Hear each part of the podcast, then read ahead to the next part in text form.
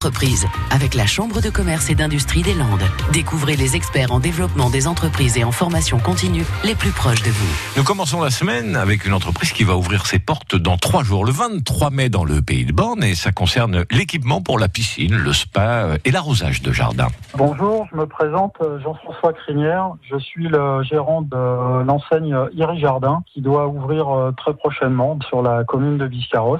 Iri Jardin, donc c'est une enseigne euh, qui fête ses 30 ans cette année, spécialisé dans trois univers au niveau de la partie piscine, euh, arrosage et spa. Alors au niveau de la journée, il y a la préparation du magasin. Nos clients ont une très grande importance et euh, on les accueille plutôt comme des, invités. Et ensuite, leur apporter du conseil et du service avant tout. Et euh, ces clients, lorsqu'ils rentrent dans le magasin, ils viennent demander pour un, fonctionnement de, piscine, faire des demandes d'analyse d'eau, et euh, on fait en sorte de pouvoir répondre à leurs besoins.